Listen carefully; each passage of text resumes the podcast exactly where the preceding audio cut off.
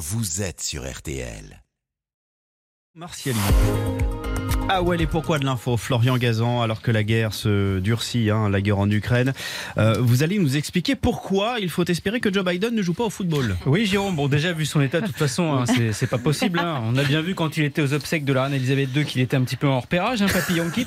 Non, C'est le, horrible. le football en question, en fait, c'est le petit surnom de la mallette nucléaire américaine et on n'a pas trop envie qu'il joue à ça, Jojo. Ah non, et pourquoi elle porte ce nom, cette mallette nucléaire? Alors pas parce qu'elle est en forme de ballon, mais parce que le tout premier plan de frappe nucléaire américain avait pour nom de code dropkick, un terme de football américain qui correspond à notre drop en rugby, qui veut dire un coup de pied décisif entre les poteaux. Et elle ressemble à quoi cette mallette? Alors c'est une mallette en cuir noir intérieur aluminium de 20 kg de chez Zero Halliburton, une marque qui a d'ailleurs servi à Neil Armstrong pour ramener des pierres de la Lune. Elle ressemble un peu à celle d'Emmanuel Macron et de Vladimir Poutine, qui elle s'appelle Cheget, du nom d'une montagne russe. Et là je parle pas de grand 8, même si c'est aussi une façon de s'envoyer en l'air, sauf que ce manège-là, on le prend qu'une seule fois.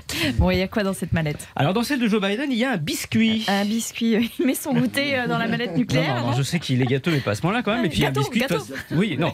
Et puis un biscuit, c'est pas possible, il peut plus croquer. Hein. Donc non, non, le biscuit. Oh, arrêtez. Non, le biscuit, c'est le surnom du code nucléaire qui, à l'origine, lorsque Kennedy a créé cette mallette en 62, était composé de 8 chiffres, sauf que c'était 8-0.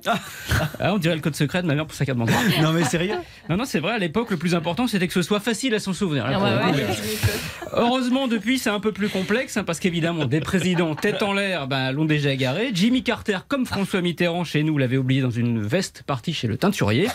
Ronald Reagan, lui, après son attentat en 80, le code, on l'a retrouvé à l'hôpital dans une de ses chaussures en salle d'opération.